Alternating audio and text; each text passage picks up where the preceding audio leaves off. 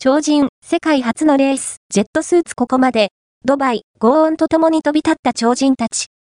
ドバイで行われた、世界初のジェットスーツレースだ。両手に装着した大きなアームを操作して、海の上を縦横無尽に飛び回る。その姿は、マーベルヒーローのアイアンマンそのもの。女性パイロットも参戦している。最高時速は約 130km。気になる飛び心地はどうだったのか。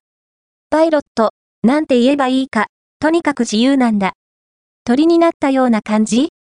好きなところに行けるんだ優勝者には、両手のジェットをかたどった黄金のトロフィーが贈られた。